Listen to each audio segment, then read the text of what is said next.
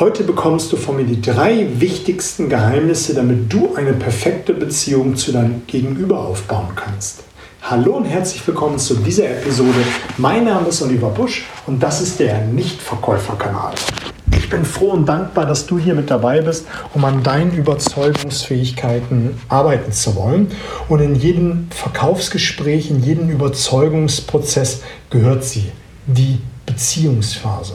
Und die ist immer am Anfang eines Gespräches. Und ich sage immer ganz gerne in meinen Trainings und Coachings, der Kunde bestimmt, wann es von der Beziehungsphase zur geschäftlichen übergeht.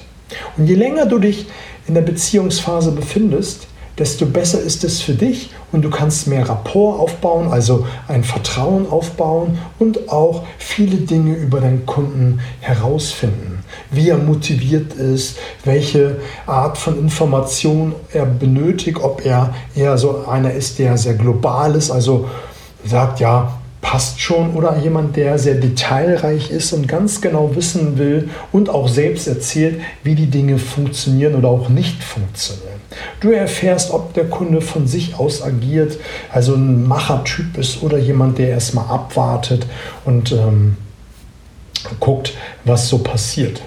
Und das kannst du alles in der Beziehungsebene herausfinden. Und du kannst natürlich ein großes Band des Vertrauens äh, in der Beziehungsphase schnüren.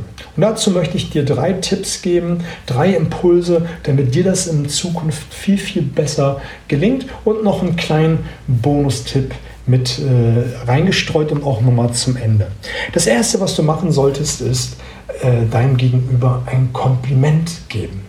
Mach das nicht wie diese ähm, schmierigen Typen, sondern mach ein ernst gemeintes, ehrliches Kompliment an dein Gegenüber. Und da darfst du natürlich am Anfang und auch generell ein kleiner Detektiv sein. Ein Detektiv sein äh, ist eine schöne Metapher eigentlich für das ganze Verkaufsgespräch, nicht nur äh, um ein Kompliment zu geben, sondern auch um die wirklichen Bedürfnisse deines Gegenübers herauszufinden. Aber jetzt geht es ja um den Kontext von Kompliment und da beginnt es ja auch schon, die Augen wachsam zu haben, die Aufmerksamkeit auf 100 Prozent, wenn du durch die Tür oder auf dem Parkplatz deines Kunden fährst.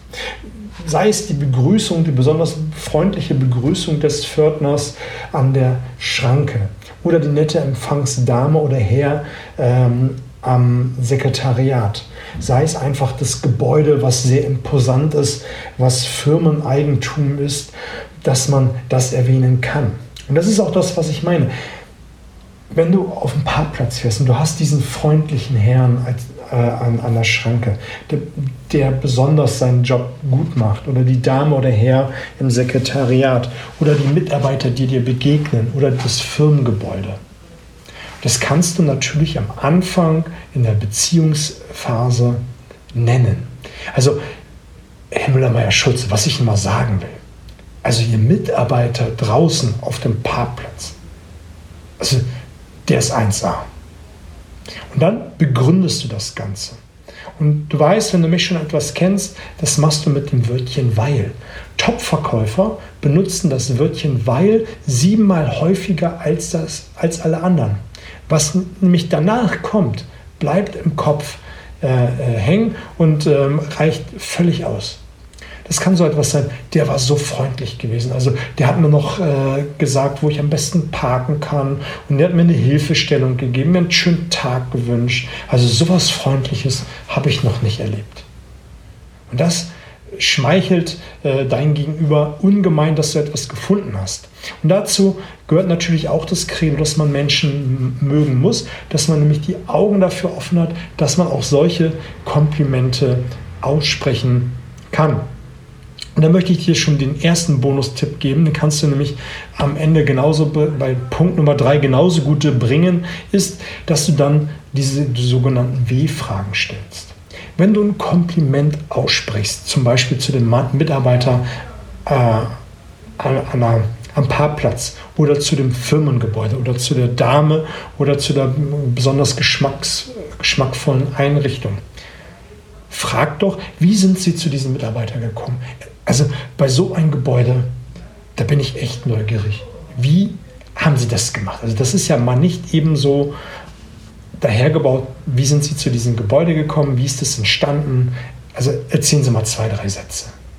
Und das sind Fragen, damit öffnest du jeden Kunden. Und das ist so, so Gold wert. Das macht so, so viel Spaß, dann den Menschen zuzuhören und die erzählen dann von sich aus Geschichten. Und da darf man eine Weile drin verweilen. Und da, wenn du solche Fragen direkt am Anfang stellst, kannst du natürlich dann den nächsten Punkt wunderbar ähm, befolgen, dass du anfängst, deinen Kunden zu spiegeln. Und da meine mein ich nicht das, was im NLP total verschrien ist, wenn der Gegenüber sich die Arme verschränkt, dass du sofort auch deine Arme verschränkst. Wenn er sich am Kopf kratzt, dann kratzt du dich auch am Kopf. Ähm, das ist verpönt und das wird jemand, der eine NLP-Schulung hinter sich hat oder eine andere Schulung dort, wird es in vielen Rhetorikseminaren oder Kommunikationsseminaren, wird es falsch dargestellt. Da heißt es Spiegel, du musst Rapport aufbauen und wenn dein Kunde sich am Kopf kratzt, dann machst du das gefälligst auch. Nein, mach es, wenn über Kreuz und zeitversetzt. Was meine ich mit über Kreuz. Wenn er sich beispielsweise am Kopf kratzt, kannst du dich an der Schulter, am Bein, am Rücken, sonst wo kratzen, aber nicht am Kopf. Und das machst du ein wenig zeitversetzt, ein paar Sekunden, damit nicht gleich ähm, die Verbindung dazu hergestellt wird. Und wenn du es über Kreuz machst, dann schon mal gar nicht. Wenn er die andere die Arme verschränkt, kannst du vielleicht äh, die Beine äh, kurzzeitig äh, verschränken. Das kann man ja auch im Stehen machen. So, das ist eine Sache, die du machen kannst und wunderbar natürlich auch die Atmung spiegeln. Das ist etwas, was man, ähm, wo man darauf achten muss, die Augen wach hat, wie der andere atmet in die Schulter, in den Bauch, in den Brustkorb. Wenn du das dann selber machst, dann hast du auch eine wunderbare Art des Spiegelns und das ist eine Sache, die man sehr, sehr gut verdeckt äh, machen kann. Und wenn dein Kunde diese Geschichten erzählt, wie er zu den Dingen gekommen ist und du spiegelst, findest du dann auch Dinge, worüber du dann dich einklinken kannst und eine Übereinstimmung findest. Sei es, dass er von einem Architekten erzählt. Vielleicht hast du selber mal äh, ein Haus gebaut und kannst eine Geschichte von einem Architekten erzählen. Dann kannst du sowas sagen wie, da fällt mir ein, so eine ähnliche Geschichte hatte ich auch gehabt oder ich hatte mal meine Erfahrung mit einem Architekten ist äh, folgende. Und das Spannende ist, je ungewöhnlicher die Übereinstimmungen sind, desto besser ist dann auch später die äh, Beziehung. Das haben die verschiedensten Studien gezeigt, gerade wenn es darum geht, äh, man hat zum gleichen Tag Geburtstag, äh, man hat äh, einen Bruder, der den gleichen Vornamen hat, was auch immer. Je ungewöhnlicher die Übereinstimmung ist, desto besser. Es gibt diesen wunderbaren Autoverkäufer Joe Girard. Der hat immer Folgendes gemacht. Der ist immer beim Ankauf eines Autos um das Auto herumgegangen und hat geguckt, wie das Auto aussieht und auch welche Aufkleber er an so einem Auto findet. Und wenn er ein Auto gefunden hat mit äh, Angeln, hat er natürlich das Thema Angeln als Aufhänger genommen. Und da ist er manchmal meiner Meinung nach äh, ein wenig dicht an der Wahrheit vorbei, hat dann erzählt, ja, ich gehe auch angeln, obwohl das gar nicht gewesen ist. Aber du kannst natürlich gucken, man muss Menschen mögen, welche Hobbys deine Freunde, deine Verwandten, Bekannten haben. Und wenn du die dann immer wieder fragst, was das Hobby macht, kannst du ja im Verkaufsgespräch sagen, wenn du von den Geschichten deines Kunden was hörst, ah, mein Bruder, der ist auch Angler oder ähm, der geht auch gerne zum Fußball. Ich kann diese Euphorie verstehen, wenn ich jedes Mal ihn frage, wie das Fußballspiel war, äh, glänzt er mit seinen Augen. Zwar hast du keine direkte Geschichte, aber eine indirekte Geschichte, die du mit deinen Kunden austauschen kannst. Und wenn du sowas als Aufhänger hast, ist es ja nicht gelogen. Du hast eine Übereinstimmung gefunden und kannst damit äh, etwas oder hast Material zum Reden, worüber mit du deinen Kunden dann äh, dich austauschen kannst. Auch eine wunderbare Geschichte, um die Beziehung aufzubauen. Also A, das Kompliment und dann das Spiegeln und die Übereinstimmung zu finden. Der letzte Punkt, den ich für dich habe, ist das Priming.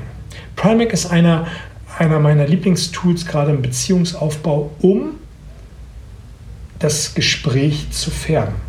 Ich musste kurz überlegen, Beziehungsaufbau machst du nicht direkt damit, aber ähm, du färbst äh, das Gespräch damit doch schon ein Stück weit, weil du damit, mit dem Priming kannst du Dinge streuen für ein Gespräch. Jetzt habe ich durch meinen Gedankengang gerade ein wenig den Faden verloren, aber sei es drum.